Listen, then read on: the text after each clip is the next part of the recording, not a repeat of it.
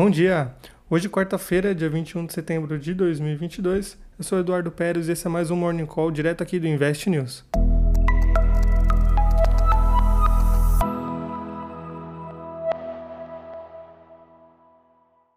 Nessa quarta-feira, os mercados se preparam para o resultado da reunião do Banco Central dos Estados Unidos, o Fed,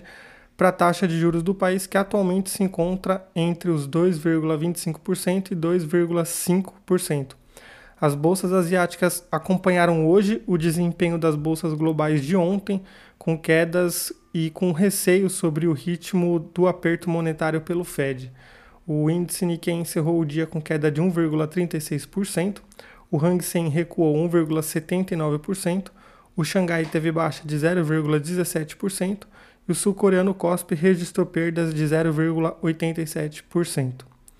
Já na Europa, os mercados têm desempenhos mistos no começo dessa manhã, como o índice DAX, que registrava queda de 0,13%, o FTSE em alta de 0,9%, o CAC, que tinha ganhos de 0,08%,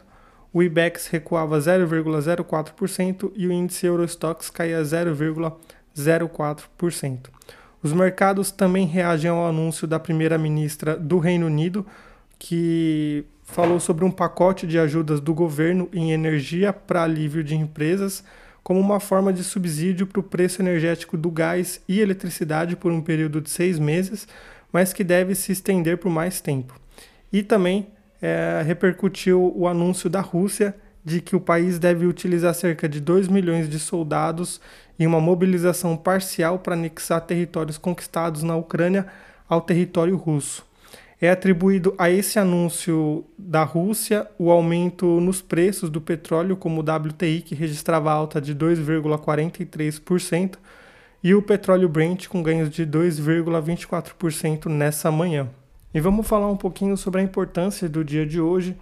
por conta da decisão da nossa taxa de juros aqui no Brasil, a Selic, ser divulgada hoje, mesmo dia da decisão da taxa de juros dos Estados Unidos, o dia fica conhecido como a super quarta e que por conta dessa decisão de juros pelo Fed acontecer às 15 horas do nosso horário local, seguido de uma coletiva dos dirigentes do Banco Central, ainda durante o nosso horário de pregão aqui no Brasil, pode aumentar as chances de volatilidade tanto em bolsa como em juros e câmbio, não só pela decisão dos juros em si, que de acordo com as expectativas do mercado deve subir em 0,75 ponto percentual para um patamar em 3% e 3,25%, mas também pelo tom do discurso que pode atualizar o mercado sobre a perspectiva do Fed, sobre a trajetória dos juros e controle inflacionário. Já falando do Brasil, a Selic vai ser divulgada depois das 18 horas com os mercados fechados e a maioria das apostas dos investidores são de uma manutenção da atual taxa de 13,75%, acompanhada do comunicado da decisão. E semana que vem a gente vai ter acesso à ata da reunião, que pode indicar o fim do ciclo da alta de juros e que eles devam ficar em um patamar elevado por mais tempo. Essa tática do Banco Central de acalmar os ânimos dos investidores que já apostavam em uma queda de juros ainda no começo de 2023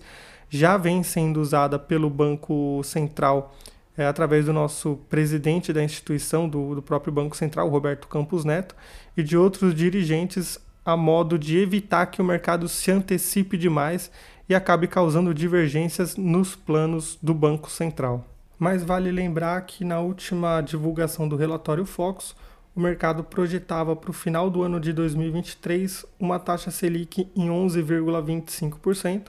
e para 2024 uma taxa de juros de 8%, ou seja, o mercado já tem um, em um horizonte de dois a três anos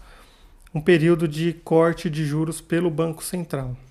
Com isso, a gente encerra o nosso Morning Call por aqui, mas fica sempre o convite para acessar o relatório completo direto aqui do site investnews.com.br e a gente retorna amanhã na quinta-feira, dia 22. Até lá. Tchau, tchau.